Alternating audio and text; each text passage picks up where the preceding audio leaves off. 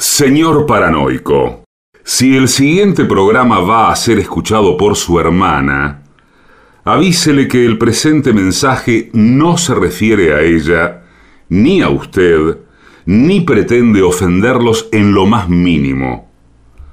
Ustedes no saben con quién se están metiendo. AM750 amenaza... La venganza será terrible. Un ciclo que comenzó hace solo 35 años y ya le están pidiendo resultados. La venganza será terrible. Con Alejandro Dolina, meritócrata aplazado y terraplanista sin horizontes. Patricio Barton, un filósofo naturista que oculta el símbolo para mostrar la cosa. Y el temido regreso de Gillespie, el que salió de devoto con un traje a rayas y el saco roto. La venganza será terrible. Canciones por el trío sin nombre. Ale Dolina, Martín Dolina y Lucrecia López Sanz.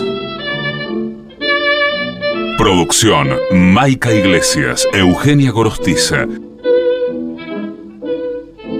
Pesquisas literarias Nicolás Tolcachier. Sonido Miguel Vincent. La venganza será terrible. Una pléyade de intelectuales, valientes en la provocación, cautos en la controversia y fugitivos en la gresca. Y ya llegan con la astucia del tero, gritando en Palermo y poniendo los huevos en la boca, nuestros intérpretes. Buenas noches, muchas gracias. Aquí estamos en Montevideo. Sí, Sí, señor, al fin.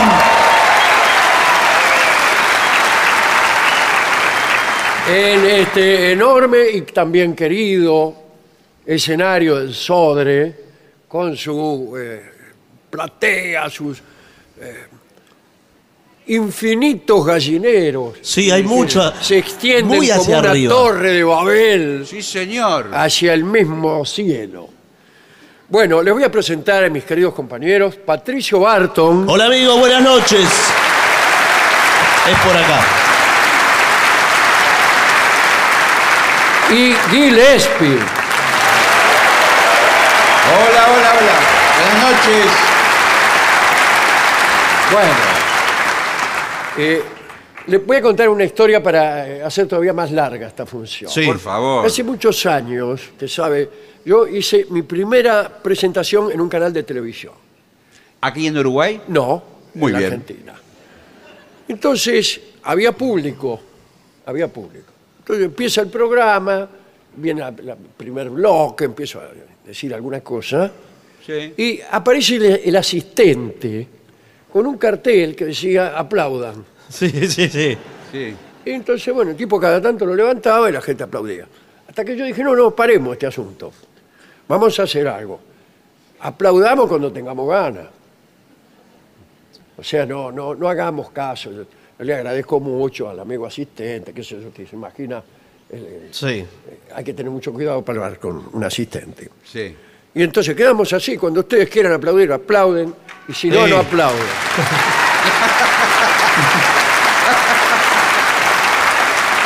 claro, eh, Sí. aquel día el resultado fue que no aplaudieron en todo el programa. Nada.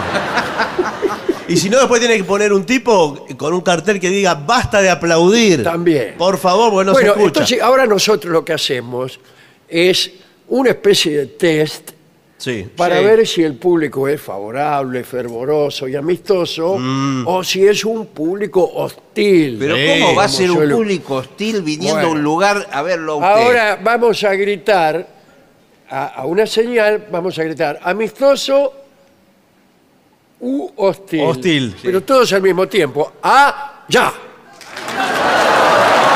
No. Pero- espere, pero- espere, espere. espere. No fue clara la consigna. No, no estuvo- No fue claro. O no fue claro o fue hostil. Perdón, una o fue pregunta. hostil. No, al mismo tiempo tienen que decir o amistoso u hostil. Claro, pero, tiene Putin- que decir gente hostil y gente amistoso. Los que quieran amistoso dicen amistoso Claro, y el hostil Claro, dice hostil. Pero en Esta es la consigna. Para mí en distintos tiempos. ¿Cómo lo, a la vez Ah, cómo tiene se- razón. Claro. ¿Cómo? Pues si no, lo que sale es.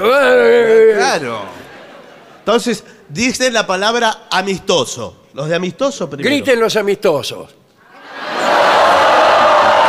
Bien. Ahora los, Ahora lo- lo más los interesante. hostiles. Epa, Eso es lo epa, que epa. queremos. Por favor. Eso es lo lindo. Eso es lo bueno. Sí, porque si no. Bueno, otra- es lindo otra jugar con los dos solicitud. equipos. Creo que está prendido un aire acondicionado, ¿no es cierto? Eh, es el viento del puerto, me parece. Sí, o algo. Más que el aire. Bueno, Sí. Vamos a tratar de abolirlo Lo que- en algún momento, no importa. Y me preguntaba qué ideas circulan señor, claro. por los habitualmente desiertos pasillos de vuestras desiertas mentes. Mire, eh, yo esta mañana que tuve una nueva reunión con autoridades de, de radios de distintas emisoras. Claro. Sí, Y- usted siempre aprovecha cualquier gira para hacerse amigos. Bueno, señor, tuve eh, reuniones de trabajo hoy de domingo, Sí. porque es domingo acá en Uruguay, no como en el resto del, del mundo. Hoy domingo, y me dijeron, eh, tienen que hablar de zoológicos y la nueva tendencia de los zoológicos que es... A no. Ah, claro, esa, Claro. a cerrarlos directamente. Sí, sí. ¿E- ¿Existe todavía el zoológico acá? Unos dijeron que sí, acá, Algunos otros dijeron que otros sí. Son los que hostiles. ¿Cómo? No, No- tiene animales, entonces no es zoológico. ¿No quedaba, no había uno por ahí cerca de la calle Rivera? Sí. ¿En qué quedamos? No, ¿Sí pero o acá no? dice que no, una señora está, in- se está por ir. ¿Qué quiere? Me Dice, parece no, que no, no, eh, no. en virtud de las nuevas tendencias mundiales, Sí. ahí está, eh, eh, no se usan más los animales reales, sino que se reemplazan... De peluche. Bueno, Claro. Hay una jirafa de peluche, pero no le pusieron alambre y él está así el cuello. Y el animal de peluche para el zoológico es más económico, porque no comen. Claro, esa es, eso es una ventaja. Pero si lo agarra la lluvia, se le hincha. sí. Entonces quedan eh, todos como bolsas los animales de Bien, eh, eh, eh, ahora, lo difícil es deshacerse de los animales. En Buenos Aires eh, Bueno, pasó- fue eh, en forma casi simultánea. Se abrieron todas las puertas de todas las jaulas y salieron todos los animales. La gente que vive ahí por Palermo aterrorizada, imagínense. Pues, Vio cómo es, por ejemplo, el león.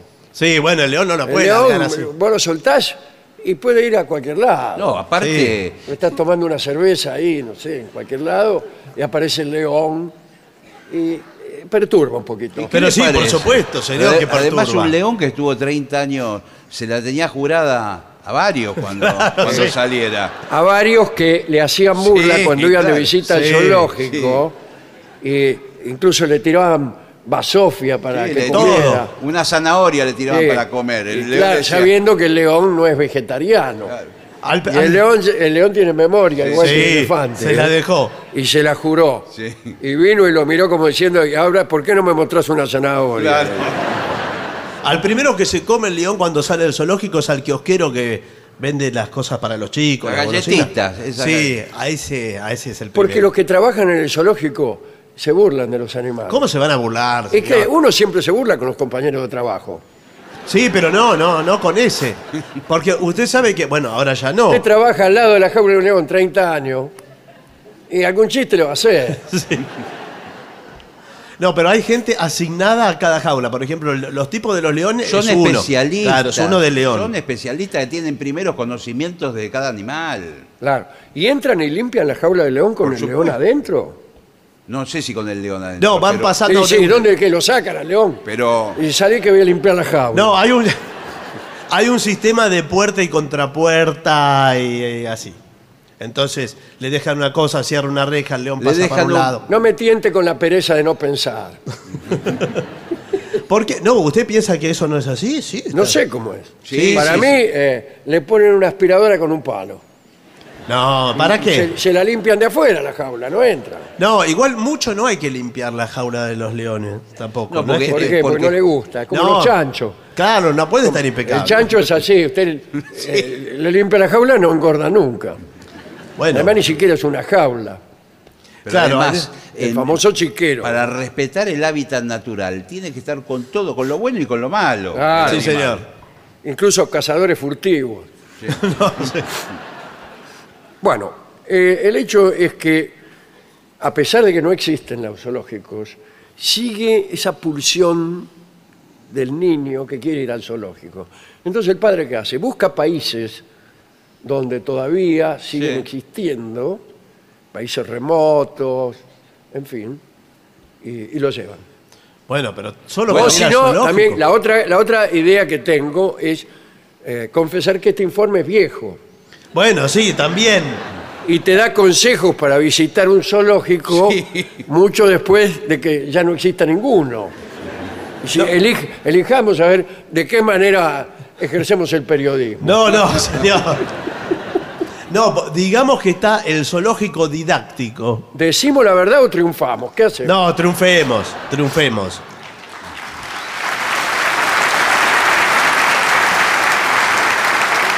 El zoológico didáctico tiene animales de, de cartón eh, Exactamente. recortado.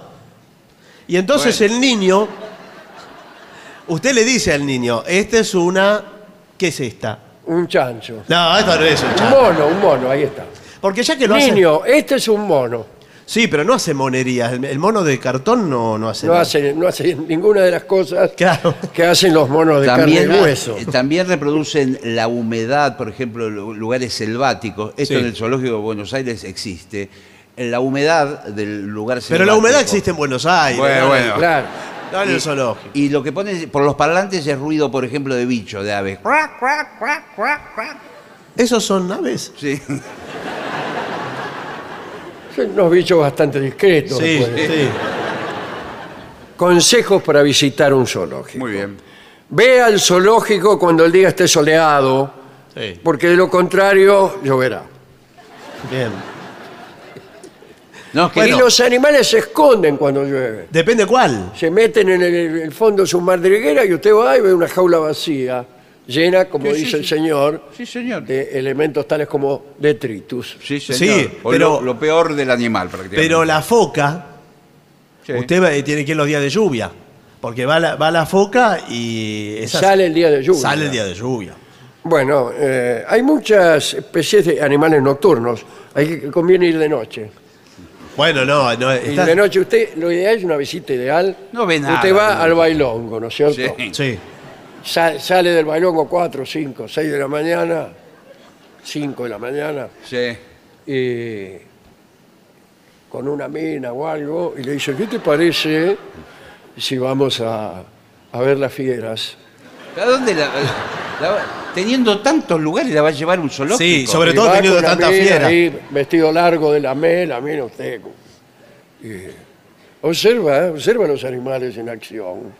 ¿Qué Mira- te parece si No, no, señor. Mi amor, estoy acá. eh, la verdad que me está agarrando un poco de miedo en este paseo. porque- Bueno, por eso te traje. No, bueno, porque- Para que sintieras la protección de un hombre a tu lado. Veo como, como, como ojitos en la oscuridad, con bri- brillitos de ojos veo. Sí, claro. Son lo- los ojos de los animales, Bueno. amor. ¿Quién anda ahí? ¿Quién anda ahí? Un animal. Perdón. ¿Qué hacen?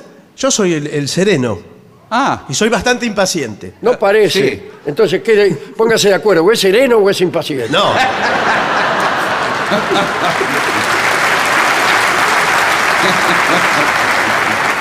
Acá me andan robando animales porque hay turistas Momentito, cuatreros pero de- que se Sí, llevan leones. Sí, se roban. Sí, me saca- entonces eh, Les ustedes... cambian la marca incluso a los animales. ¿eh? La marca león se la, le- se la borran. Mire, eh, no, no me distraiga porque está prohibido entrar al zoológico a esta hora. Es No que no qué- Pero yo sabíamos. acabo de leer aquí en un informe Claro. que los animales eh, trabajan de noche. Sí, los animales tienen más actividad porque se están reproduciendo a esta hora. Sí, ya veo. Bueno, Sí. Acabo de decirle esto Sí. A, a mi amiga. Por eso veíamos que había muchos ojitos, pero que estaban como en movimiento en la oscuridad. perdón, ¿usted quién es? ¿Yo? Una, una amiga que... eh, Bueno, que me responda el ella. baile. Que me responda ella. Pero yo soy paternalista y hombre. Ah, bueno. Entonces cuando le preguntan algo a mi amada, contesto yo. A eso le llamamos ser hombre. bueno.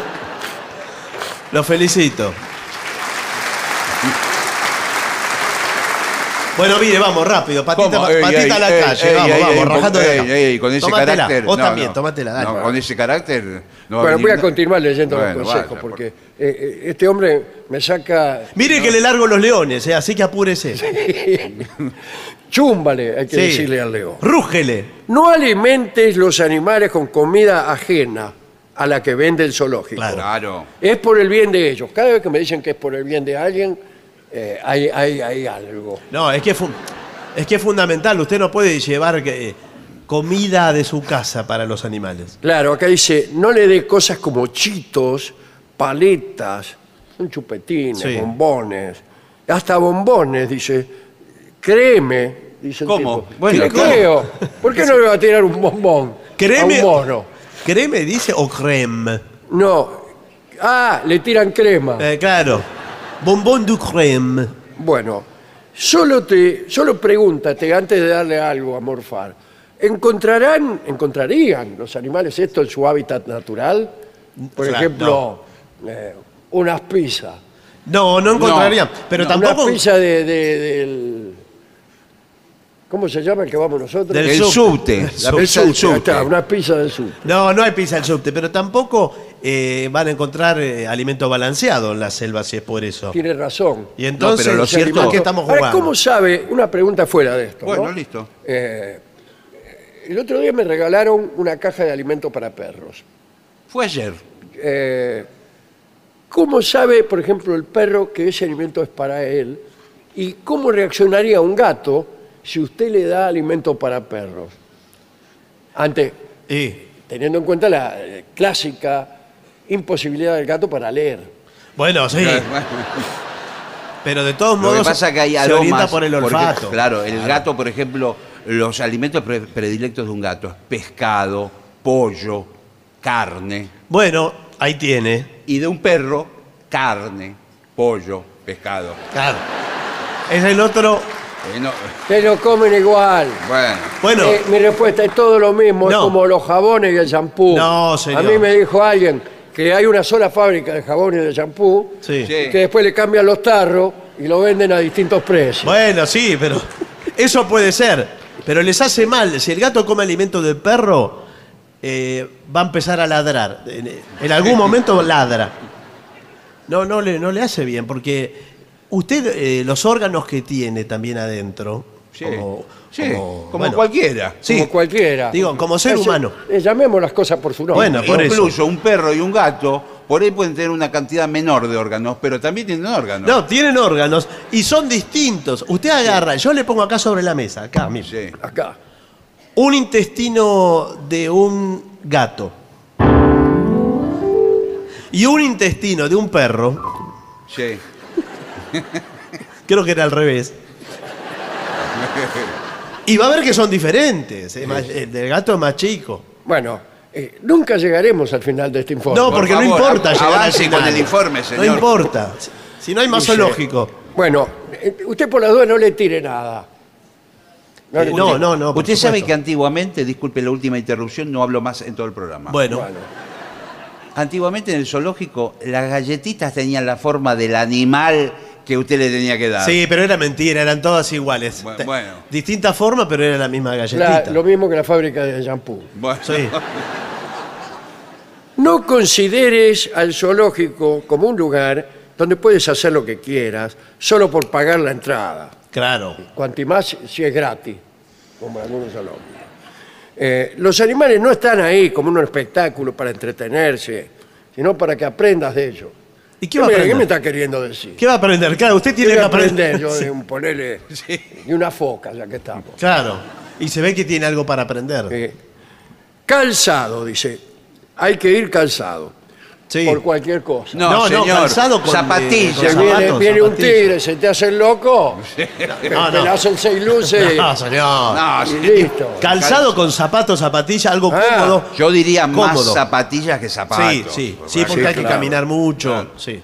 Y también ropa adecuada, ¿no? Una camiseta que transpire bien, dice aquí. El que transpira Claro. es, el, es el tipo que la lleva, la Sí, camiseta. de eso me encargo yo. Qué de- raro, esto es lo que se llama una hipálaje.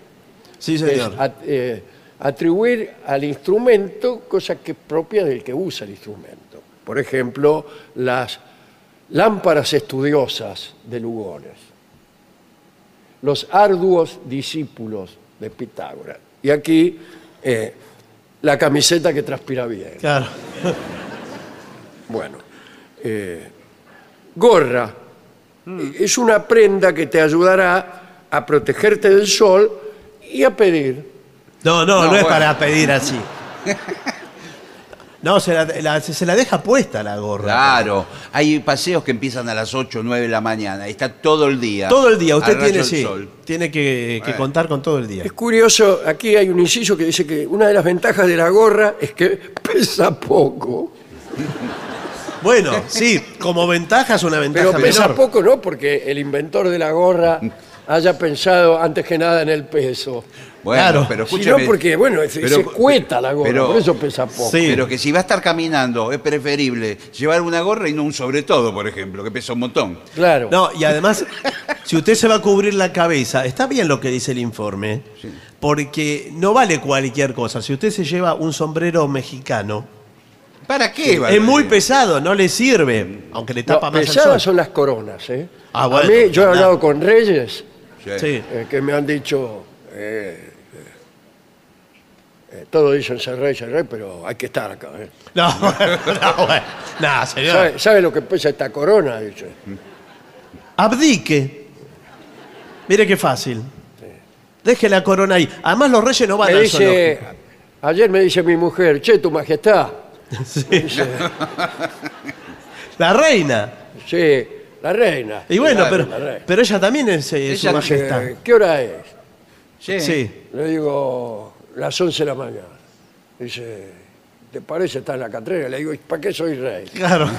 y, bueno. Y claro. Y de ahí me, me puse la corona y se me quedó el marote de costado. Sí. Dice, vos no podés salir así a la calle. Pero igual Pero me, bueno. pa- me Le parece. digo, yo no puedo salir a la calle de ninguna manera, soy rey. Tampoco van al zoológico los reyes. No. Le llevan el zoológico a la casa. Sí. Matan Claro. rinocerontes en el África directamente. Y algunos se quedan. Sí, algunos sí. de los animales. Bien. Eh, atención, eh, hay que llevar también protector solar, Sí, señor. mochila, etcétera. Pero la seguridad en el, en el zoológico. No deje que su niño, por ejemplo, Cuidado, sí. meta la mano Es lo peor que puede a hacer. través de los barrotes de la jaula de, por ejemplo, el puma. No, un puma, no, directamente. Eso es culpa de la televisión y de ustedes, que hacen le- las películas, la ¿Sabe gente qué? del cine. Qué fácil que de los dibujos decirlo. animados. Bueno, es nosotros- culpa de todos que ustedes. tiene- nosotros estamos, somos del Animal Planet. Sí, bueno, es culpa de ustedes porque hacen eh, aparecer a las fieras como amigables Sí. y el niño cree que el león es, es de fantasía, que eh, el rinoceronte también, y por eso mete la mano. Nosotros, ¿sabe? cu- Trabajamos acá en Animal Planet. Yo desde que entré no vi nunca un león. Yo tampoco. Este, Estoy trabajando con fotos de leones de 1930. y que las la, las, eh, compaginamos. no, sí. eh, Parece que se pelearan, pero... parecen siempre documentales distintos, pero lo hacemos siempre con Claro. la misma foto. Después Bueno. ahora estamos haciendo muchos documentales de vamos a fotografiar al monstruo. Tenemos una serie, Sí. 45 capítulos. Es largo. Ya en el último reconocemos que no, no lo encontramos al monstruo. Se llama Buscando al hombre de las nieves, por Sí. ejemplo. 45 capítulos. Pero ¿y qué hay en todos los capítulos? Todo, Porque- nada, filmamos un tipo, está, mira, qué bárbaro, ¿dónde estará? Es todo el viaje, el Todo preparativo, nieve. el preparativo de los La expedicionarios. ropa que se ponen, Claro. cómo se lavan, el frío que Arman la carpa a la noche, cuentan cuentos. Claro. Bueno, pero hay que hacer 45... Sí, sí, pero lo hacemos. Hay que verlo también. Sí, sobre todo hay que verlo. Eh, Algunos documentales cuesta más verlo que hacerlo. No, pero es cierto que eh, ustedes...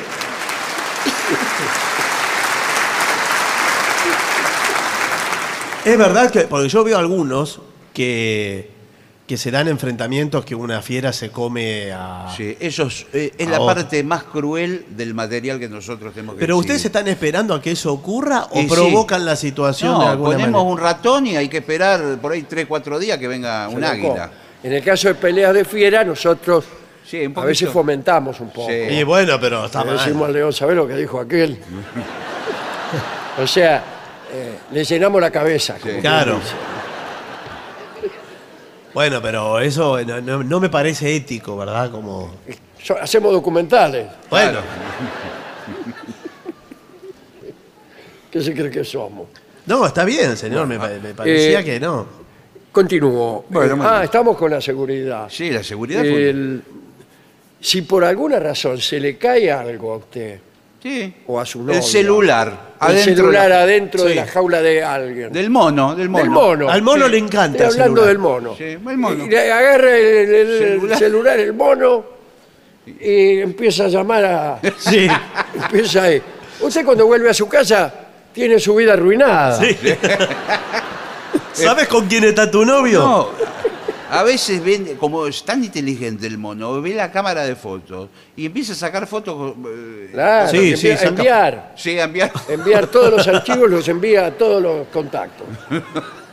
Sí, Chau, su vida se hizo pública. Bueno. Ahora, lo que usted no debe hacer es saltar No. la reja y, No. e invadir el No, cuidado. Lo que pasa es que afortunadamente es un mono y uno de alguna forma puede negociar con él. La- o puede fajarlo al mono si es Sí. chiquito. No, pero el mono no lo Pero puede. mirá fajar. si es un oso. Claro. No, si es un oso, Si olvídese. es un oso que... que...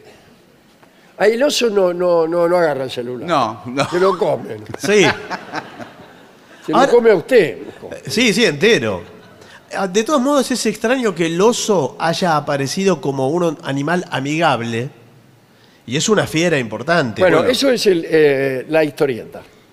Claro, y La historieta con eh, sus animales parlantes y la necesidad de animales amistosos Sí. tuvo que inventar, porque el animal amistoso es un oxímoron, Sí. no existe un animal amistoso, son todos, todos malos, mismo el hombre. También.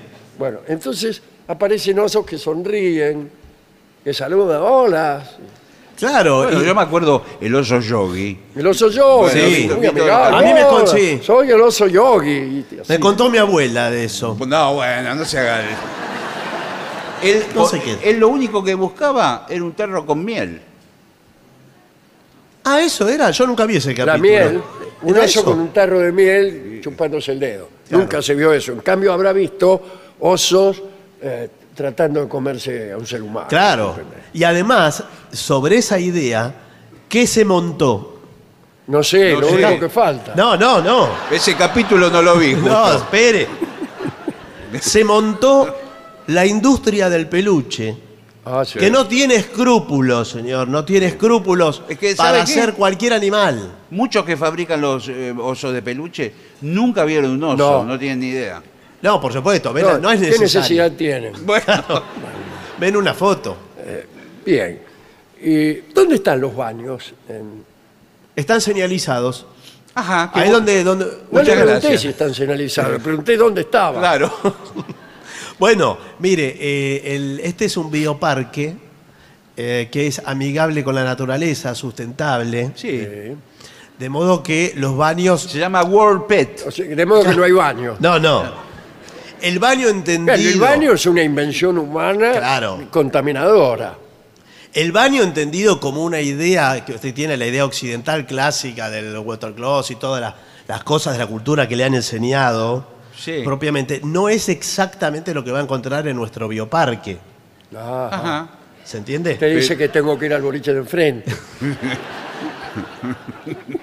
Digamos, hay, la naturaleza está dispuesta a recibir lo que usted le entregue. Se lo voy a decir así. Bueno, sí. Eh, ya escuchaste al señor, amada mía. Sí. Dice, pueden ocurrir muchas cosas eh, si usted no es prudente. Está estrictamente prohibido provocar al animal. Sí. Bueno. ¿Qué se va a hacer el piola usted con alguien que Claro, está dejando? amenazarlo. No, lo que pasa es Pero- que a veces no es provocar, pero a veces es una cuestión simpática. El mono, por ejemplo, imita todo lo que uno hace. Entonces uno empieza a bailar al costado de la jaula y el mono empieza a bailar adentro. Claro, ¿Es así y eso el mono? tienta, ¿eh? Sí. Eso tienta, porque uno ve que el mono repite nuestros movimientos Sí. y empieza a imaginar, Claro. a, ver, a ver si repetís este. Sí, sí. Hemos visto cada cosa monos sí, sí, sí. autodidactas. Eh, ahí está. Em, bien. Hay que tener mucho cuidado también eh, con nuestra la gente de vigilancia. No olvide que los animales no están aquí por su voluntad No, no, no. y que tenemos que, nosotros como guardias que somos, tenemos que impedir que se vayan, Bueno, para eso que está. se fuguen. Sí. Es como, yo vi una película, La fuga de acá atrás. Sí, bueno, sí, pero esa, eh, eso es otra cosa, es de la cárcel. Bueno, y- que para, para el mono, digamos, esta es la cárcel también. Bueno, sí, Sí, por sí. A supuesto. veces No, no- miran, ay, miran enfrente, por ejemplo, hay una oficina donde hay tipos trabajando y el mono dice, si en vez de estar en esta cárcel, estuviera libre allí, donde, ahí donde está ese señor en camisa que está en esa silla durante ocho horas. ¿cómo añoro la libertad?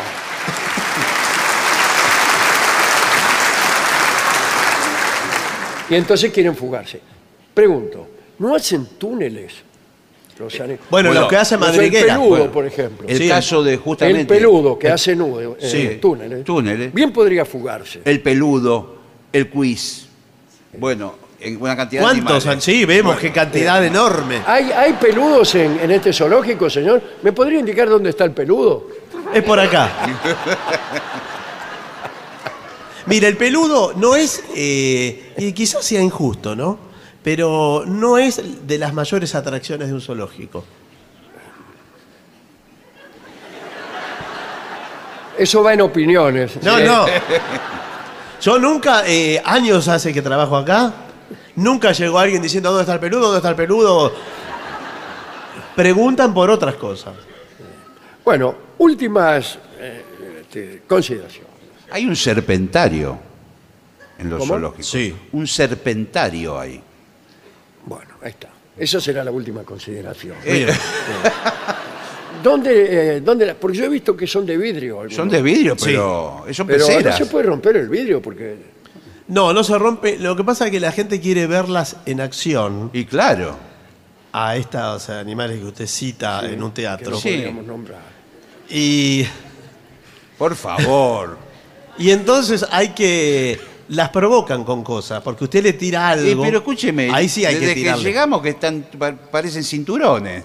Están, Sí, claro. están todas quietas. las- No, esos son los cinturones. Ah, no, ah. allá es el serpentario. Ah, Acá es un puesto de marroquinería que vendemos. Por favor. El, A mí me dijeron que se alimentan con glicines. eso sí tuvo suerte. Porque el, el grisín, claro, le, le va entrando parejo. Claro, pero el mejor ju- eh, juguete para una serpiente para mí es un palo. Sí. Sí, pero vio eh, que en el principito que se come un elefante, la serpiente, se No, come no. todo entero. Yo he visto anacondas en Brasil. ¿A quién? Anacondas. Anacosta. Anaconda, señor, una, una serpiente que tiene 25 o 30 metros de largo. Sí. Sí. ¿Estás seguro? ¿Tanto? Sí. 15 por lo menos. Sí. 15 metros. Yo he visto películas... Se comen de- una oveja. Películas de esa actriz No, señor. Esta es otra. y también había una parte que se comían una oveja. No, no. Ahora, ¿la oveja se la come con lana y todo? Y ¿O- sí, no la va a afeitar para comer. Se la come con todo. No, que- pero Por ahí escupe la lana después. No se escupe lo que se come. No, bueno, pero la escupe porque se queda atragantado de- la lana. ¿Cómo hace uno para con, eh, eh, eh, con una serpiente atragantada? Por eso le Para digo. ayudarla. claro. No, pero vio que la, la serpiente, que es todo músculo, Pero se estira. empieza a hacer el. Habrá que golpearla en la espalda. ¿Dónde tiene la Mira, espalda? Ese es el problema. Y bueno, Es toda espalda. Para mí hay que agarrarla de la cola e ir. va sacando. Es como, como el dentífrico, ¿no? Es como un pomo. va- Ahora, anotó que eh, no hay animales que coman cosas peludas. Usted, No. dice, usted dice que lo peludo lo es para no ser comido. Probablemente. Ah, ah. Está muy bien. Porque el ¿eh? animal, el león muerde todo, pero eh, desgarra a su. a su- Te lo comen Su igual. Lo que pasa es que le sacan los pelos. O sea, Ah, le saca los pelos. El león es delicado. Cuando se come un animal peludo, eh, primero lo abre y empieza a comer las entrañas, ¿no es cierto? Bueno, sí, Pero- sí, claro. Pero los pelos no se lo toca. No, No, no, Podríamos no, no. decir, no me tocó un pelo. no. Exactamente. Es curioso esto que hemos, lo hemos descubierto ahora. ¿Sí? Ahora mismo. Se necesitaba tanta Sí, agua Sí. para apagar tanto fuego. Esto es todo lo que tenemos. sobre Bueno, muy, zoológicos. eh, muy interesante. Eh, ¿eh? tenemos algunas. Habría que reabrir el zoológico de Yo, yo Montevideo. estoy a favor de todo Pero eso. escúcheme. Y los zoológicos también, como había uno que ibas en el auto.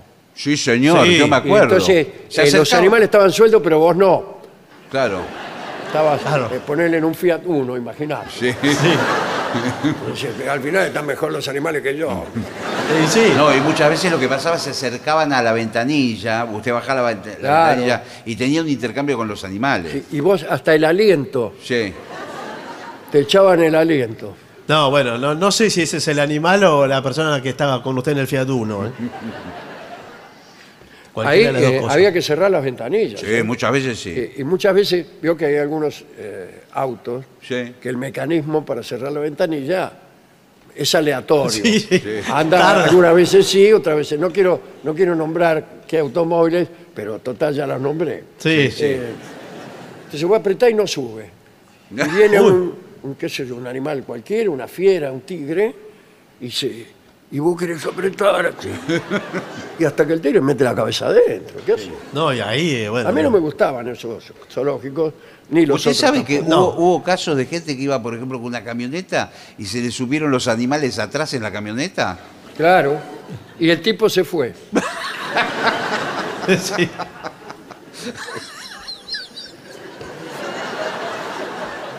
Y andaban Bueno. lo- los guardias corriéndolo. Una persecución.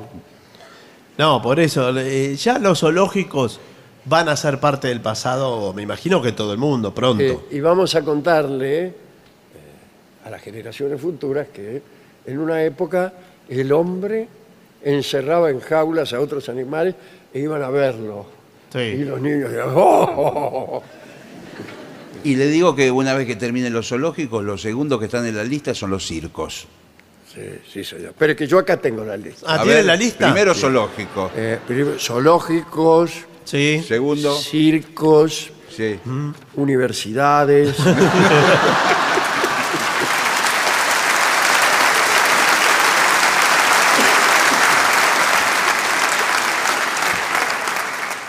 Estamos En Montevideo, en el auditorio del Sodre, señores, hemos vuelto. La pandemia nos tuvo lejos.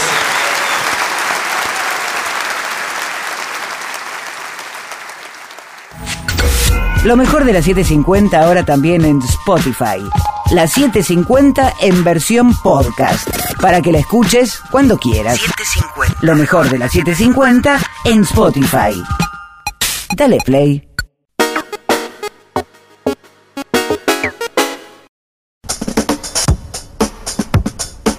AM750. Objetivos, pero no imparciales.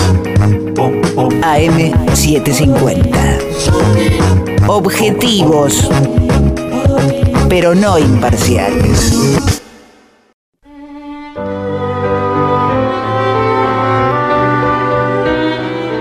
Estamos en Montevideo, en el auditorio del Sodre, señores. Hemos vuelto. Pandemia no estuvo lejos.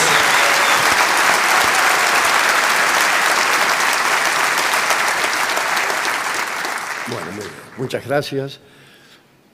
Acá hay un tema que va a requerir algún trabajo, Bueno, porque es muy extenso.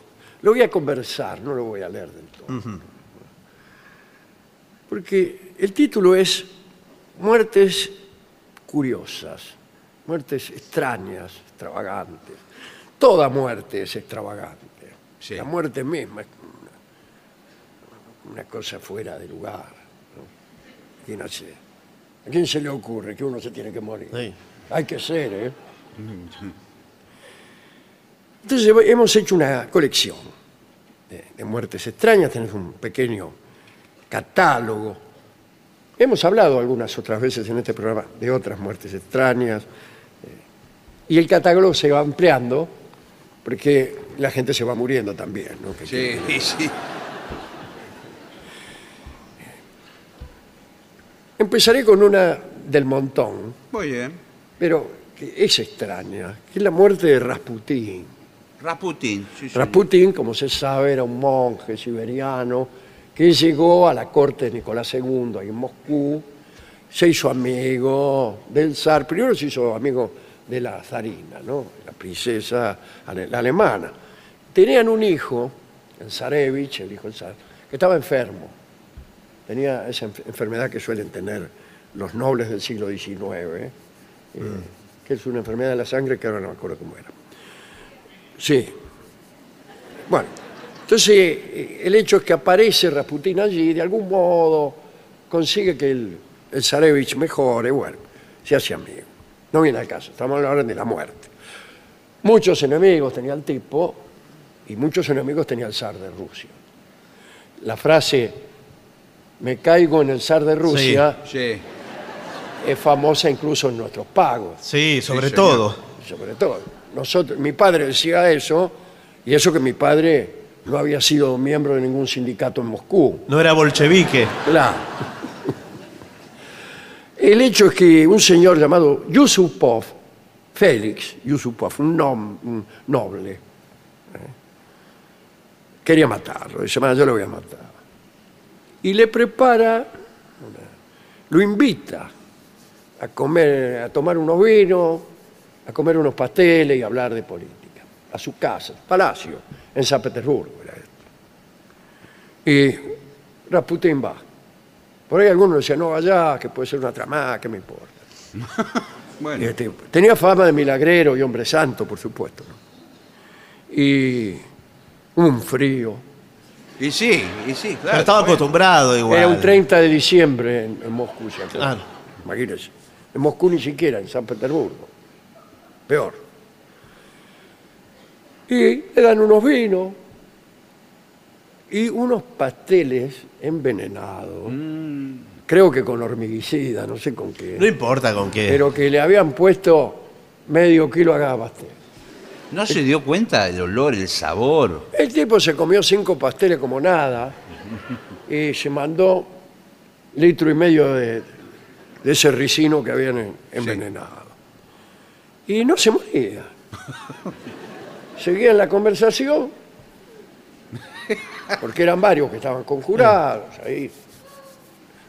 Pureshev, creo que se llamaba el, el socio de Yusupov. Y el tipo no se moría.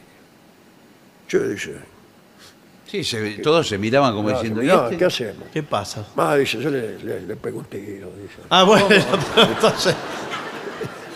Qué ansioso. Entonces agarró uno y le pegó unos tiros en el estómago. Pum, pum, pum. Bueno, ahí sí, se murió. No. No se moría. ¿Pero qué? ¿Y siguió conversando con ellos? No. Ah, se, bueno. se dio cuenta que era víctima de una conspiración. Claro, bueno, sí. Y sí. Está claro. Porque era muy astuto, No, sí. Rasputín. Y agarró medio así sangrando, salió, se fue. Salió a la calle. Un frío. Sí. Un frío es un comentario que no viene mucho al caso. No, por favor. Entonces lo agarraron y lo tiraron al río que justo pasaba por ahí. ¿El río? el río. Ah, Ahí se murió. Eh. Con tres tiros, con lo del veneno. y los pasteles. Ahí, ahí se murió. Bueno. Porque el río estaba congelado. Eh, Pero lo sacaron, primero parece que no se moría, porque salió nadando el tipo. Y después no lo vieron más y después lo encontraron. Bueno, al final pudieron matarlo. Eh, Eso es una muerte extraña. Sí, muy extraño. Es una muerte muy extraña. Qué fortaleza Rasputin, ¿eh? Eh, bueno, ahí está. Bueno, El, el consejo que se le puede dar a un niño sí. es aprender de, Aprender de de Rasputín. Rasputín, que el día que te maten les va a costar. Sí. Está llorando el nene. El caso más clásico de muerte extraña es Esquilo, nuestro amigo Esquilo, que era este, bueno, eh, autor de tragedias. Creo que quedan siete tragedias de Esquilo y escribió 90. Ah, Es decir, la gente no cuida nada. sí. O sea que no sabemos cómo eran las tragedias de Esquilo, salvo siete. Bueno, Esquilo venía caminando ahí, lo más tranquilo, y un águila que volaba sobre él soltó una tortuga que había capturado poco antes. La tortuga le cayó en el marote a Esquilo y Esquilo expiró. Eso es tener mucha mala suerte. Hay que tener mucha mala suerte. Usted lo quiere preparar con, con el águila, No, lo, no lo le ensaya y no sale nunca. Se tiene que gastar como 300 tortugas para, eh, para embocarle. Habría que andar con el correspondiente casco antitortuga. Cuanto más alto suelte el águila de la tortuga, más difícil será que te pegue. Ehm, Igual. da igual, no, no, No, lo- igual Me- de difícil. Me parece Igual. que es igual. Lo que sí varía es el impacto. El impacto, Claro. la Si usted tira una tortuga de, de 1500 kilómetros, es como. que- 1500 kilómetros, no, Ah. no llega la tortuga. Es como si cayera un piano. Lo Se que muere llega- en el aire. Sí. Se desintegra. Además, aquí la- la- la- la- el águila, qué mal, ¿no? Bueno. Es como esos tipos que tiran los, los sándwiches milaneses en la ruta. No, porque el Lo águila. no le gustó, lo tira. Y sí, porque la de- lo desechó el águila. Pensó que era otra cosa. Extraña muerte, este, también la de Arquímedes, que estaba en la arena, tuvo una invasión. Él vivía en Siracusa, pero no estoy seguro. Eh, sí, en Siracusa. Era un lugar de Sicilia y seguro que es Siracusa. Y caen invasores. Vio como es Sicilia. Sí. Caen invasores. Cada, cada 100 años aparece un invasor. un fenómeno. El, este invasor era Aníbal. Aníbal Fernández. No, No, no, no. señor, será Aníbal. Otro Aníbal será. Hay montones de Aníbales. De Aníbales. Bueno, Aníbal el de los ejércitos aparece allí y estaba un soldado de Aníbal, no Aníbal. va. Y estaba Arquímedes en la arena Sí. eh, haciendo, dibujando algo que parecía un teorema. Para mí era el teorema de Tales. No, No, señor. ¿por qué? Si tal es, Qué es bueno, posterior. dos paralelas y dos no paralelas Sí. y, y todo eso. El tatetí estaba jugando. Ah, Eso es lo que creyó el soldado. Claro. Y el soldado le dice, ¿de qué te la da? Y Arquímedes le dice, bueno, no, no me pises el teorema. Y el soldado lo ensartó, porque ya se sabe que los soldados tienen una proverbial inquina contra los teoremas, particularmente contra el de Tales. Sí, bueno, qué Eh, específico. Ahí termina la muerte extraña. Me gustó menos. Porque en realidad la circunstancia de que el tipo estuviera dibujando un teorema en la arena es accesoria. Sí, Sí. es cierto. ¿Cómo murió? Y lo agarró un soldado invasor y lo ensartó. ¿A quién no le pasa eso? Claro, fue la invasión Claro. el problema. Bueno, eh, este me gusta más. Pietro Aretino, el poeta, era un poeta que hacía, hacía versos picantes, picarescos. Un día, una de sus hermanas, Aretino tenía hermanas como casi todos los que hacen versos picarescos. Sí. Sí. Conviene tenerlas. Claro. Eh, le contó un cuento picante, le contó. Y acá no dice cuál, lamentablemente. No importa, señor, es una Posiblemente anécdota. sería el del japonés que no encontraba el excusado. Sí. Esa clase de cuentos que contamos nosotros. O eh, un español llamado Curro, Bueno, cuyo vecino era un japonés que tenía unos perros que ladraban y no lo dejaban dormir. O al revés. Sí. El curro tenía tres perros, los perros del curro, Claro. y no dejaban dormir al japonés. El japonés fue a la Se- comisaría y se se quejaba. quejó en términos que ya estamos sospechando. Sí. Bueno, no se sabe si era ese cuento, pero Pietro Aretino empezó a reírse y sí. se murió. La Se murió de la risa. La mejor muerte, me parece, hasta Bueno, en no realidad sé. se tiró hacia atrás, cayó hacia atrás, ahora. Sí. la silla, pum, se rompió la cabeza. También deja este, una enseñanza. ¿Cuál? ¿Cuál es? Sería, niño, cuando te vayan a contar un cuento picante, ponte el casco. El, el mismo que usas para que no te caigan tortugas en la cabeza, pochilún, Claro. le dice uno. ¿eh? Bueno, también es conviene escuchar parado los cuentos.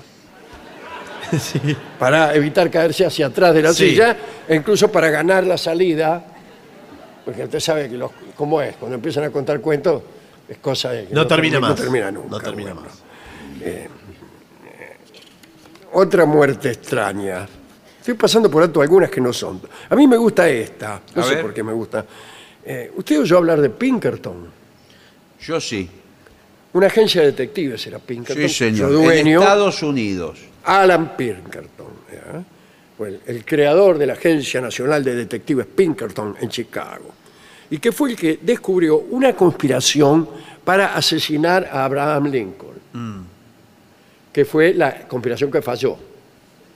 Claro, falló porque porque la, la otra no. la otra fue O exitosa. sea, mejor hubiera sido, pensará Lincoln, que hubiera descubierto la que, aquella en la que me mataron. Bueno, pero lo hubieran, ma- lo hubieran matado en esta primera. Bueno, qué sé yo. dice usted. Al final, dice Lincoln, Sí, no, no hay manera. era el destino. Anduvo mucho atrás de Jesse James, qué sé yo. un día, en 1889, Pinkerton tropezó, se mordió la lengua, gangrena, murió. Ah. Está resumida la No, porque porque sí, Un hombre acostumbrado, sí. Hay un libro que se llama La muerte de Alan Pinkerton, una página. porque usted sabe que la boca eh, tiene, en la boca viven miles, cientos de miles de bacterias. No me Millones. diga- no me diga eso. Sí, Millones. millones de bacterias. Y si usted, eh, por ejemplo, se pasa la lengua por una herida, Ay, se le, se le infecta la herida, por todas las bacterias que tiene la lengua. Qué sabe que, raro eso. eh, Porque no podría chupar nada, discúlpeme. No, eh, andaría sí. infectando todo. No, pero heridas, heridas, cuando está en contacto con heridas. Si no tiene herida, puede chupar todas las partes que del No, cuerpo no, que no, quiera. señor, pero yo le digo. Mire, el consejo es entonces, cuando usted salga corriendo, guarde la lengua en el fondo de la fauce. Sí. Sí, bueno. No ande corriendo con la lengua afuera, que es lo peor, ¿no? Que eso que es. Como lo- como- A bailar esta ranchera con la lengua afuera, con la lengua afuera. A bailar esta ranchera tan sucia y sin educación. Bien. eh, no hagan eso. No.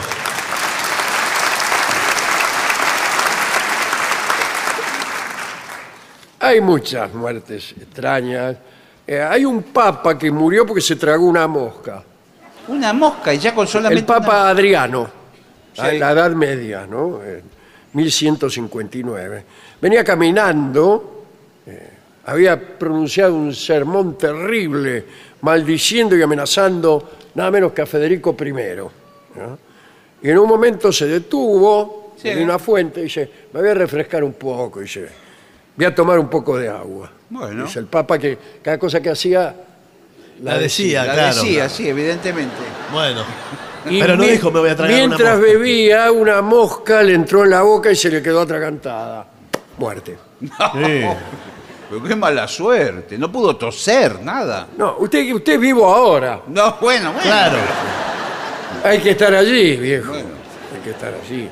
Jean-Baptiste Lully, que era el, el- el músico de la corte de Luis XIV, sí. Eh, dirigía, Lully, como se dirigía en aquel entonces. En vez de batuta eran unos bastones que Iban golpeaban pegando. contra el piso. Pum, pum, pum, pum, pum, pum, dedo. Sí. Gangrena, muerte. Ah, bueno. Podría. Podría hacer todo el programa así, prescindiendo de los verbos. Está bueno, ¿eh? Un pro- Sin verbos. se Sin llama verbos, ninguno. Me gusta esta, ¿Cuál? esta. Qué rara la gangrena del, del músico estando el pie tan lejos de la boca. ¿Cómo lo.? Sí. Sí. Aunque usted no lo crea, en el dedo del pie Sí. Viven centenares de miles Claro. de bacterias. Alguien le habrá chupado el dedo del pie. Usted no sabe lo que era la corte francesa. Sí, señor. ¿Qué quiere? Eso era como aperitivo. bueno, había un famoso sastre austríaco que vivía en París. Se llamaba Reichelt. Es muy cercano a nuestro tiempo, año 1912. Y este hombre había inventado una capa que, según él aseguraba, permitía que uno volara. Una capa voladora. Bien.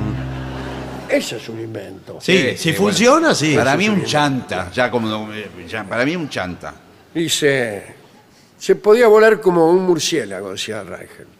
Entonces pidió autorización para hacer una prueba con la Sí. capa desde la Torre Eiffel. ¿Por qué no prueba más bajo primero? Porque Claro. Los propietarios de la torre se la concedieron, Claro, sí. Sí.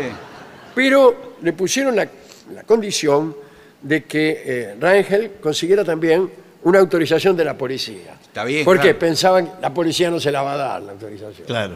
Entonces fue el tipo, mire, yo inventé una capa así, así. Así, así como, le dijeron. No, no, señor, bueno, se lo, expli- se lo habrá Le explicado. explicó cómo era. E increíblemente la policía lo autorizó.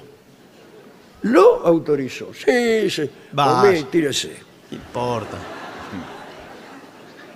Eh, papel sellado de dos pesos, qué sé yo, pague antes, aquí, lo que sí. Bueno. Siete en punto de la mañana del 23 de febrero de- del 1912. Muy bien. El sastre, acompañado de un grupo de fotógrafos, admiradores de él, Bueno. que, se- que tendría, ¿no? Imagínense. Se subió hasta el nivel de la primera plataforma, porque tenía fe en su capa, pero no tanta. Claro. Y se tiró. Y, La capa no sirvió No, sí, no. bueno, y lo imaginábamos, sí. Y el sastre, ¡pum! Se hizo pomada contra el piso. Y esta es la última de nuestras muertes extrañas. Qué duro. Niño. Nada de tirarte de arriba del techo, digo, lo digo esto en- Sí. en- ante la total ausencia de Torres Eiffel, que es proverbial en Montevideo Sí. y en Buenos Aires. Nada de tirarse desde arriba del techo de cualquier otra altura con una capa del tío, la famosa capa de tu tío, que una usa cuando hace frío, pero en cuanto, en cambio cuando hace calor, uno hay dos opciones. Sí. Si tenés calor, toca el tambor, Sí. pero hay otra que si tenés calor y es distinta. Es distinta a esta. otra operación. Bueno, nada de arrojarse, porque las capas no vuelan, niño, como se encargó de demostrar para siempre el sastre Rangel. Eh, bueno, Sí, hay dos demostraciones posibles. Puede demostrarse que una balsa hecha de paja puede navegar el Pacífico, o puede demostrar que no, que que no puede navegar el Pacífico. Bueno, que una capa puede volar, también puede demostrar que puede o que no puede. En realidad no se demuestra nada en ningún caso, ya que el No. pensamiento científico no consiste en, hacien- en- en andar haciendo cosas para ver qué sucede. Quizás sí. Bueno. Quizás sí dirán algunos experimentalistas que hay, que nunca faltan en ninguna función. ¿eh? Bueno, a todas, ¿a quién podemos dedicar esto? A todos los que, los finados. Bueno, sí, en principio Rasputín. Sí, Rasputín. Extrañas y qué sé yo, ¿no? Bueno. Hemos pensado a ver a quién. ¿Usted, usted dónde, dónde prefiere morir, por ejemplo? Bueno, como preferencia. eh, ¿En qué lugar pre- prefiere que lo, lo sorprenda la muerte? y preferiría estar, eh, no sé, en un lugar propio, en mi cuarto, por ejemplo. Qué original. ¿Usted? Yo en la cancha de River. ¿Para qué? Para que se suspenda el partido. No, yo con el señor también. ¿En su cuarto? En mi cuarto. ¿Qué hace usted en mi cuarto? In my room. There's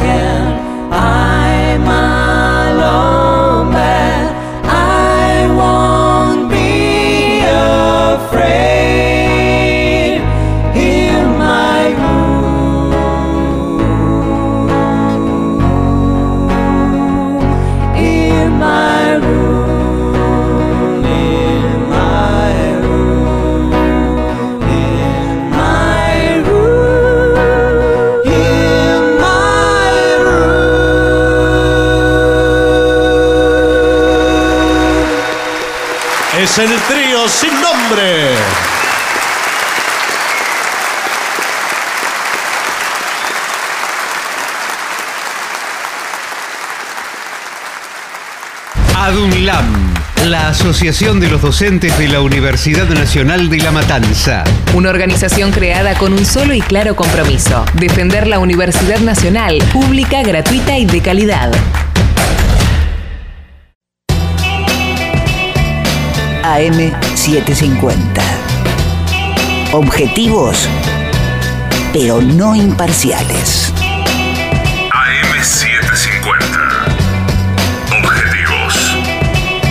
Pero no imparciales.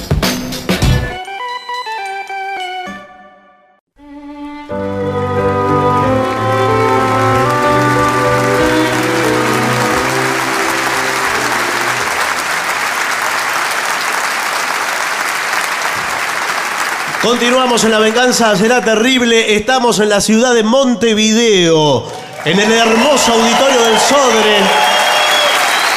Con un público mayoritariamente hostil. ¡Sí!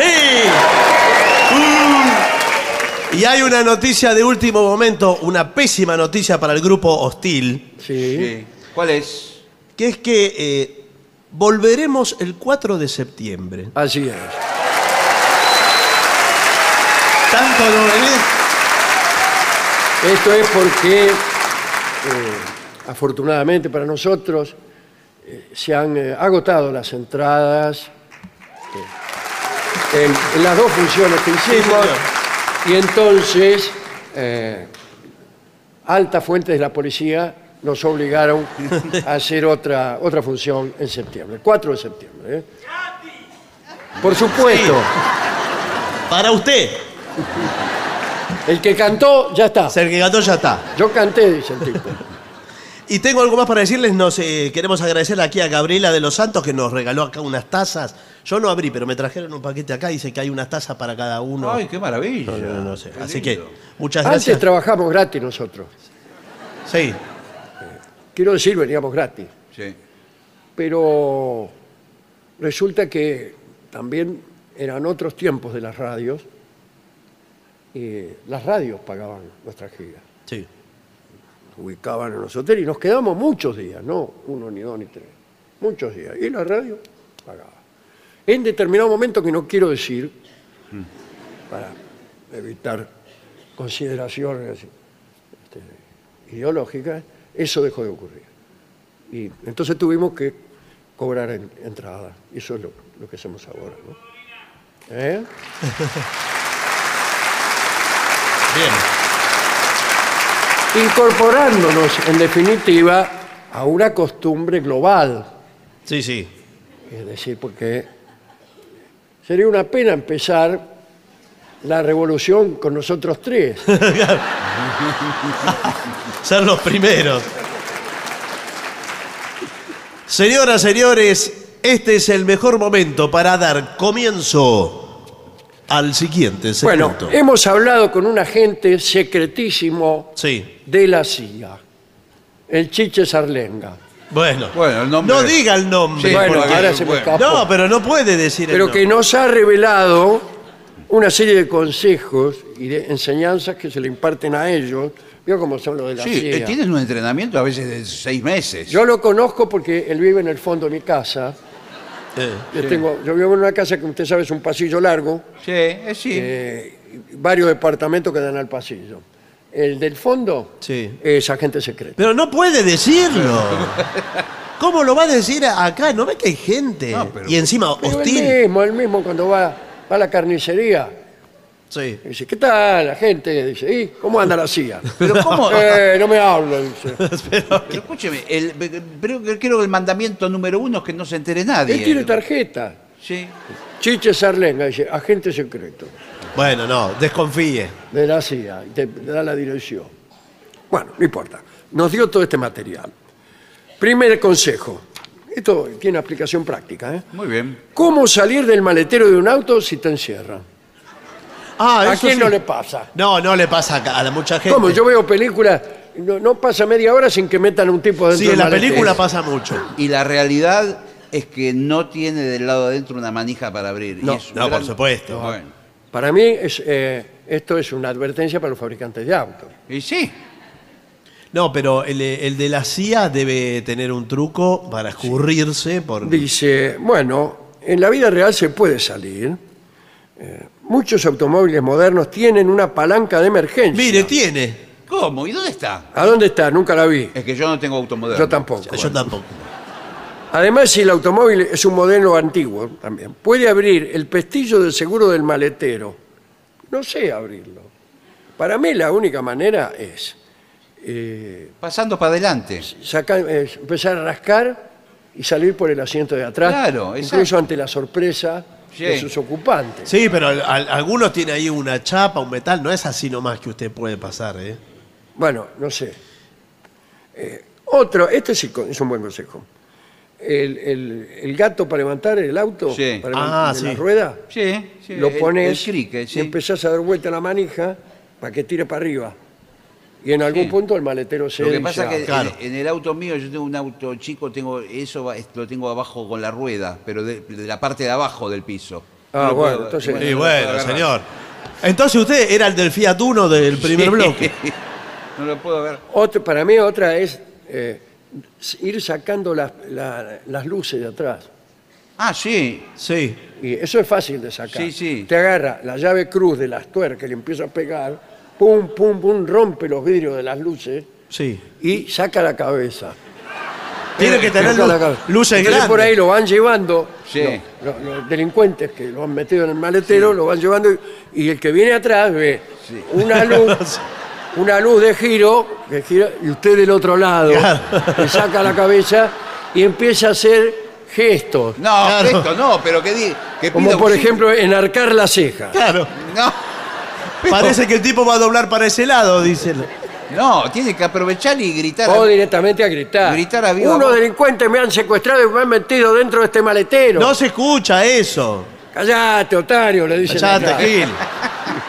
Es una Eh, despedida de un soltero. casamiento, dice. Sí, claro. Mira, pobre tipo, lo que le hicieron. Bien, dice, eh, en caso de incendio, ¿cómo tirar abajo una puerta?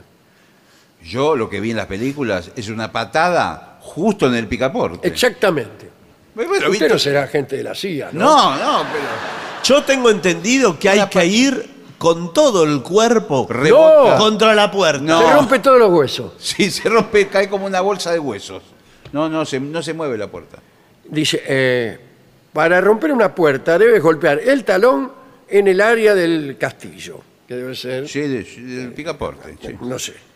Al mismo tiempo, use todo el peso del cuerpo Sí. y mantenga la segunda pierna apoyada contra el piso. Ah, Claro. tiene dos. Claro. Claro. Lo felicito. Y así derribará la cerradura, incluso las puertas más fuertes, y abrirla.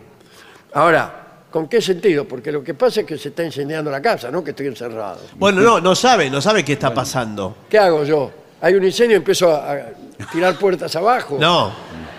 Esto igual es para el detective, no, no es un incendio. Puede no haber un incendio. Ah, puede Bueno, haber claro, una puede ser, situación. se tiene que escapar de, de alguna manera. ¿Sabe lo que tiene que hacer? Si usted tiene, por ejemplo, un vaso de agua. Sí. ¿Tiene un vaso de agua? Dígame que sí. Sí, mire, aquí. Bien, perfecto. Lo toma antes. No, no de lo pegar toma. La patada. ¡Pum!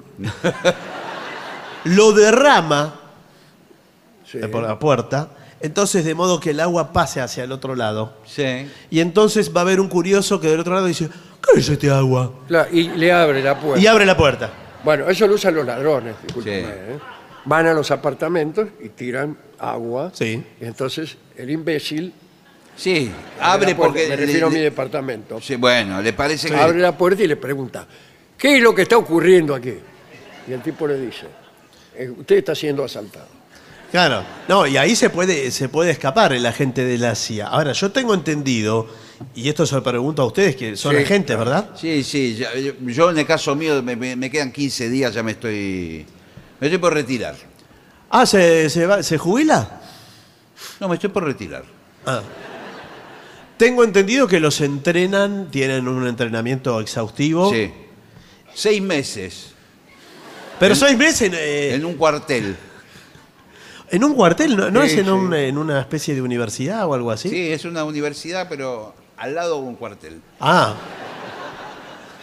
Y tengo entendido que cada cosa que parece algo es otra.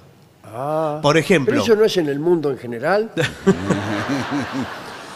No, me han dicho a mí, ustedes sabrán, que eh, una Bueno. lapicera de un detective es una cerbatana, Ah. una, una arma letal. Eh, bueno, acá Sarlenga, cada vez que saca algo, Sí. Sí. el otro día estábamos ahí en el bar, ¿no es Sí, cierto, señor. Sarlenga? Eh, sacó una naranja y le hizo un agujero, le empezó a chupar. ¿Y qué era? Bueno, nosotros no sabemos porque salimos corriendo. No, Era una naranja, estaba chupando. Eso fue. Esa Después nos justo- enteramos que era una naranja Una verdadera. naranja. Eh. Es él, cada vez que saca algo del bolsillo, es algo que explota o algo. ¿Ves estos anteojos? sí, ¿cómo no verlos? Bueno, con estos anteojos yo saco fotos filmo, navego por ¿Qué vamos a internet. hacer? ¿Por qué no hacemos una foto? Venga. Bueno, Sí. listo, ya le saqué la foto. Acá incluso, ¿qué hacer si lo atan? Bueno, Ah, eso es importante. Eso es importante. ¿eh? Es muy importante. Porque el A mí nudo me es resulta difícil. curioso ver qué hábiles que son los tipos de las películas para atar gente. Porque en, la vida real, si te atan, lo más probable es que te aflojes enseguida. Pues no saben, nadie, nadie sabe atar. No, es Yo no sé hacer nudo. Para convencer, eh, primero, eh, trata de no estar muy atado. ¿Y cómo ¿Y hago? cómo Sí, hace? espere, espere. Eh, cuando- mientras lo están atando, háblele de otra cosa al tipo. No, ¿sabe lo que tiene que hacer? Cuando lo están atando, usted se infla. Muy bien. Claro. Aguanta la Eso respiración. es uno de los entrenamientos. Debe ser. Entonces cuando el tipo se va, hace... ¡Ah! Larga todo el aire. Y queda- Todo el aire que tenga dentro lo larga. Todo. Por todas partes. Sí, Bueno, te queda un sí. poquito, mire. Mire. Y ahí queda chiquitito y se saca Y la, ahí se saca, tranquilamente se le cae. empieza, dice. Durante. Dice, ahí está. Sa- Dice esto mismo. Ah. Soy agente secreto. Ah, pero mirá que vivo, dice. Trate de encontrar un objeto afilado que ayude a cortar. Sí. Claro, si seguro que dejó un puñal el Sí. tipo ahí al lado. Hay que dejarse las uñas largas. Una llave, que usted lleve siempre en el bolsillo una llave Sí. o algo filoso. Bueno, claro, o- o- no sé cómo demonio me voy a meter la mano en el bolsillo, Claro. pero igual. sino el borde de una mesa, eh, o alguna piedra que tenga filo, Un ratón un ratón. y te lo convence para que empiece a roer la cuerda. eh, sí. Sí, no pero- es fácil, ¿eh? No, no es fácil. Usted mismo con los dientes. Sí, bueno, sí. Pero si tengo la mano atrás. Ese es el No problema. llega. Me ataron la mano atrás, ¿cómo hago a morderme? Además, lo, atrás? lo amordazaron también. Le pusieron También. Un, un pañuelo que lo está mordiendo. Bueno, eh, abandone toda esperanza. No, hay No, bueno.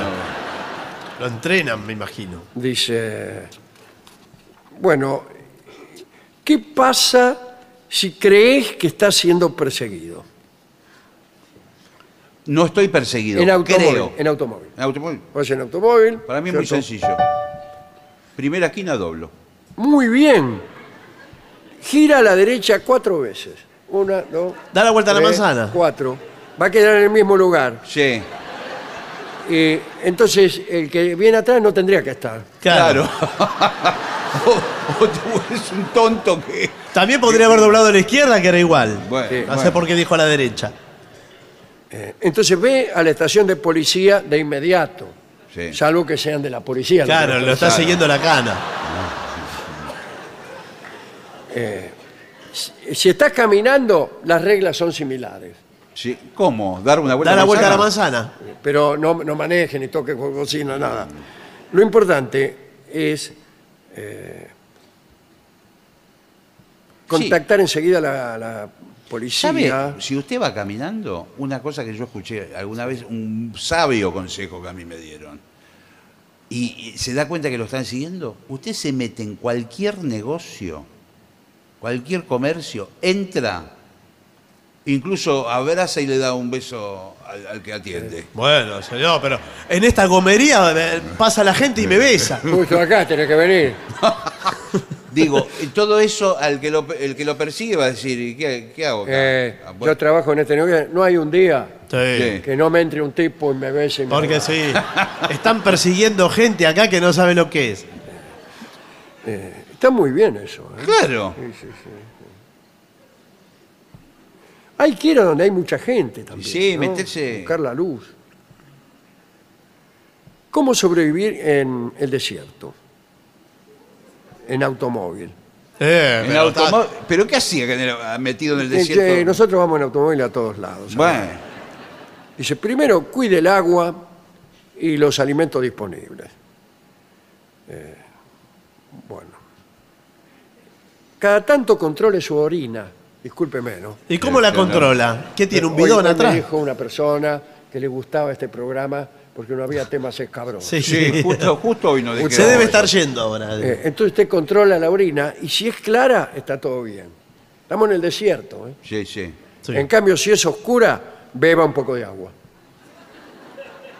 Y, pero perdón, ¿y dónde tenía el agua? Porque estoy en el desierto, No, porque teníamos la- agua. Hay si agua no tiene y- agua, está perdido. la Entonces, estamos- que prescinda de la prueba urinaria. Sí. Dice, eh, si está oscuro, debes beber... Ah, la orina. Sí. Sí. Dice, no se siente en la arena. en el ¿Por qué? Porque debe estar caliente, qué sé Ah, yo. no, bueno, ah, no, no. No se desnude, Mire, no es necesario. No abra la boca, bueno. tampoco es necesario. Y evite la deshidratación. Esos son consejos. Bueno, perfecto. Para el que quede, la gente de la CIA que queda en el desierto. A mí me parece muy bien. Y lo mismo, lo que un recurso para siempre desviar la atención, si usted tiene En un desierto, ¿qué, qué atención va a No, no, la atención, digo, de si usted es uno de estos de espías o detectives, Ah. Sí. es tener contratados algunos músicos. Una, una supuesta banda musical. Una supuesta banda musical. que a veces. En realidad son tipos Claro. agentes Están de la todos CIA igual que cargados. usted. Que los estuches- En caso de estar por ser descubierto, Sí. y usted ahí empieza con un show. Y usted los convoca, de ¿Cómo alguna los manera. convoca? Pruebe con este teclado. Señores, vamos a hacer una breve pausa para dar comienzo al bailongo. Muy bien.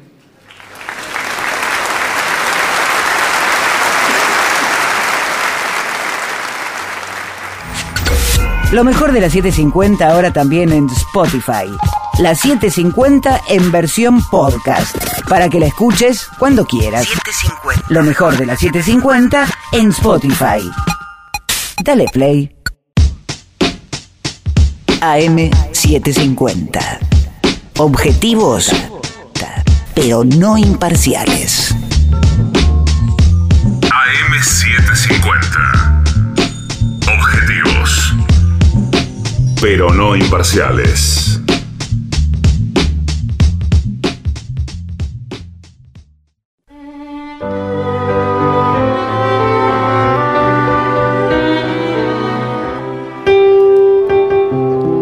Y ya llega al auditorio del Sodre de la ciudad de Montevideo nuestro querido y nunca bien ponderado maestro, el sordo Arnaldo Gansé.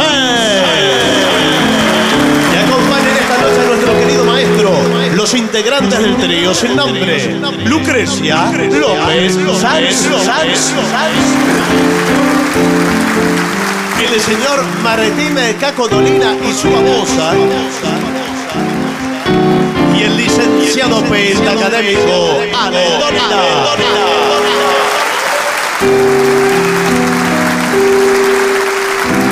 Muy buenas noches, maestro. Muy buenas noches al trío sin nombre. Muy buenas Muy noches. buenas Muy noches. buenas noches. ¿Cómo le va? Muy bien. Eh, aquí alguien me decía que entre los pedidos dice, lo quiero todo, me dijo. ¡Epa! Lo quiero todo. Ah, ¿Se lo decía a usted? Eh, me dijeron que se lo dijera a los integrantes del trío. Ah, nosotros siempre nos dicen lo mismo. Ah, con después no- razón. después no quieren nada. Es una canción de Queen. Ah, es una Es canción una de canción Queen. de Queen. ¿Vamos con eso? Vamos. ¡Oh! ¡Dos! I want it all. I want it all. I want it all. And I want it now.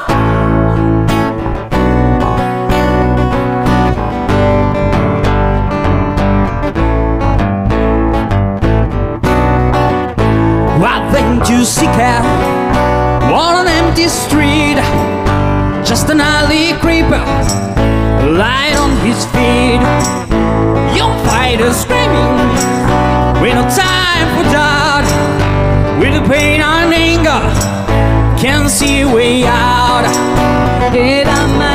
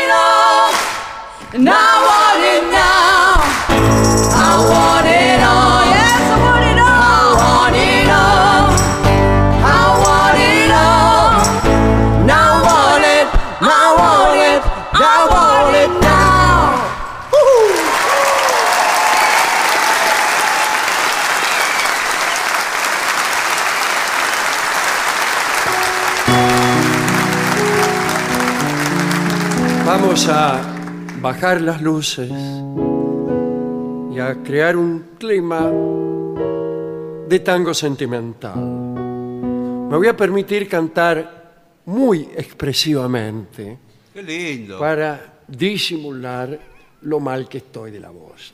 Bueno, bueno, muy bien. Este es un eh, consejo que me han dado muchos cantores Sí. que han empezado con un pequeño resfrío y que lo convirtieron en un estilo.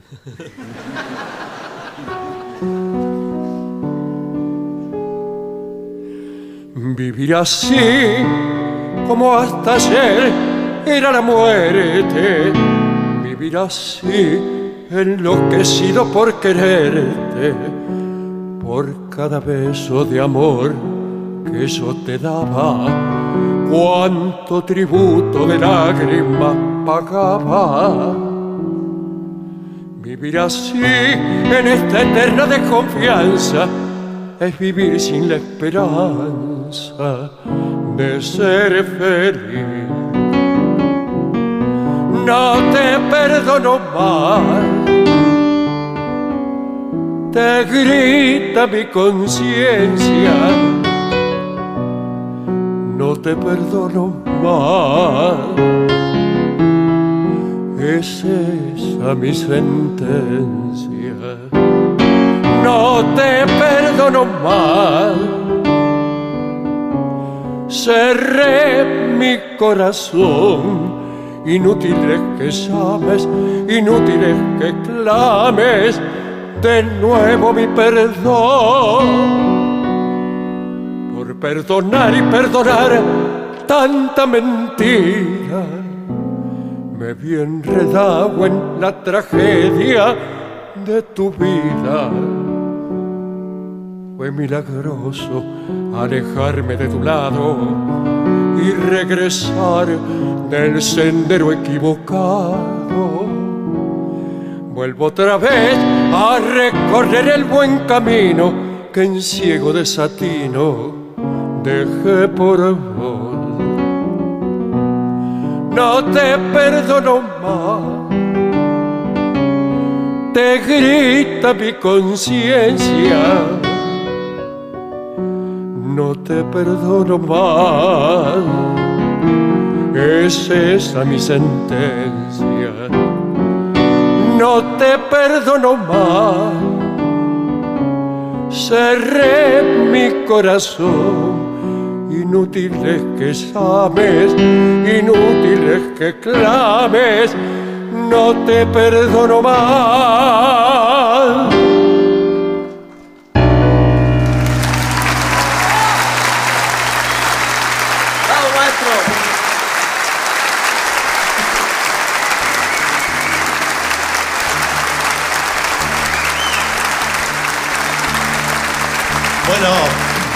Aquí hay muchos pedidos para Harvest Moon, por ejemplo. Uy, qué linda canción esa. Que bien podría Una, ser, ¿eh? una- canción de Neil Young. Exactamente, Neil Young. Sí, señor. Si quiere usted se puede sumar con, ¿Con percusión? con percusión. Tengo maracas, No, tengo pandereta. sí, Tengo maracas. no. Hostil. ¿Qué pasó? Me- mezclé las armónicas.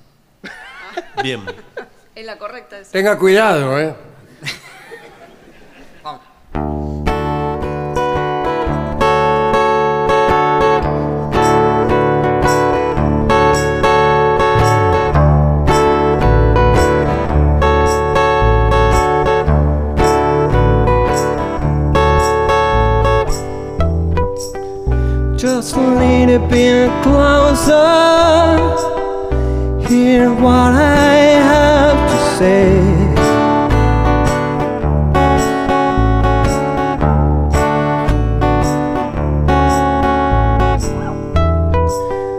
Just like children sleeping We could dream this night away.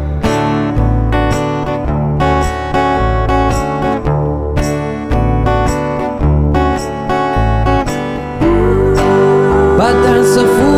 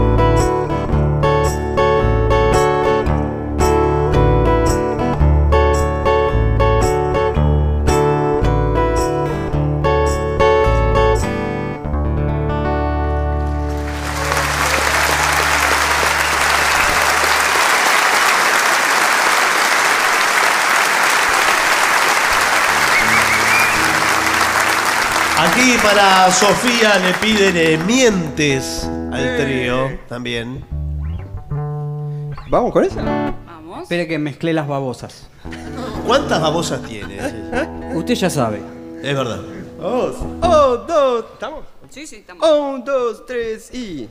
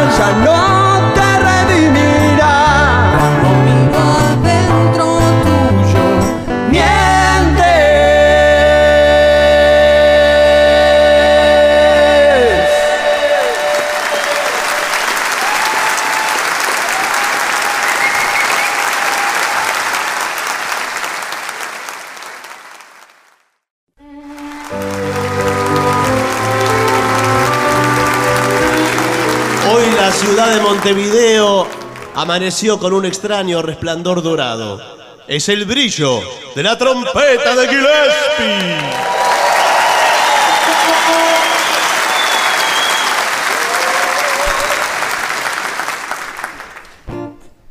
¿En qué tonalidad vamos a tocar ahora? Eh, primero definamos la canción. Sí, pero usted dígame en qué tonalidad. Onde Si bemol mayor. Mi bemol No, si bemol. es lo mismo para mí. Bueno. On the sunny side of the street. Qué linda canción.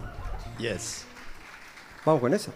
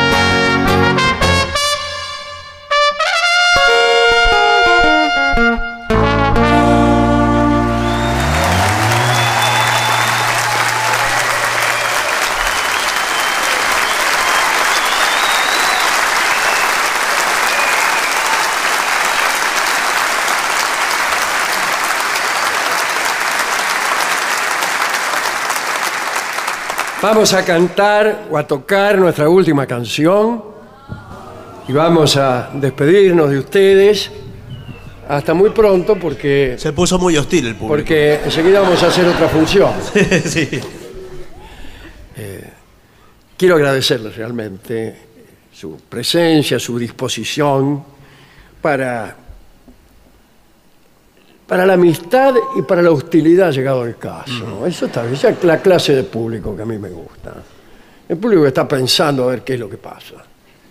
No el que viene, diría Borges, con un previo fervor y te aplaude toda la gilada. Así que, a riesgo de que me pase como en aquella primera incursión de la televisión, donde Aplaudan cuando quieren, no aplaudieron nunca. Elegimos estos, públicos, como es tradicionalmente el público Montevideo, un público consciente de sí mismo, de, su propia exigencia. Por consiguiente, te da su cariño, pero en algún punto te va mirando y te diciendo, mira que no es gratis. esto". Como dijo alguien.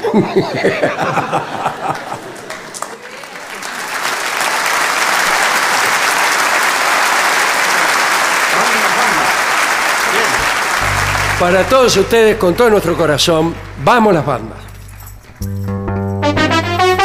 Ok. Un, dos, tres y.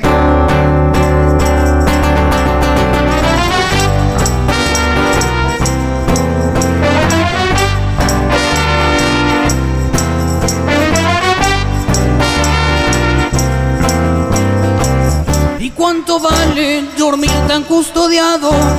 Despertos cínicos y botones dorados. ¿Y cuánto vale ser la banda nueva y andar trepando radares militares? Vamos las bandas, rajen del cielo. Vamos las bandas y cuánto vale tu estómago crispado y tus narices temblando por el miedo y cuánto vale todo lo registrado si el sueño llega tan mal que te condena. Vamos las bandas, rajen del cielo.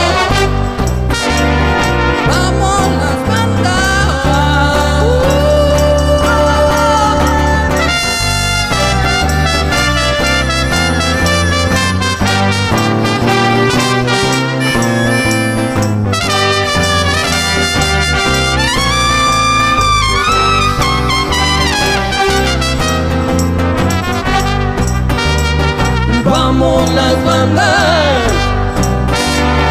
rajen del cielo.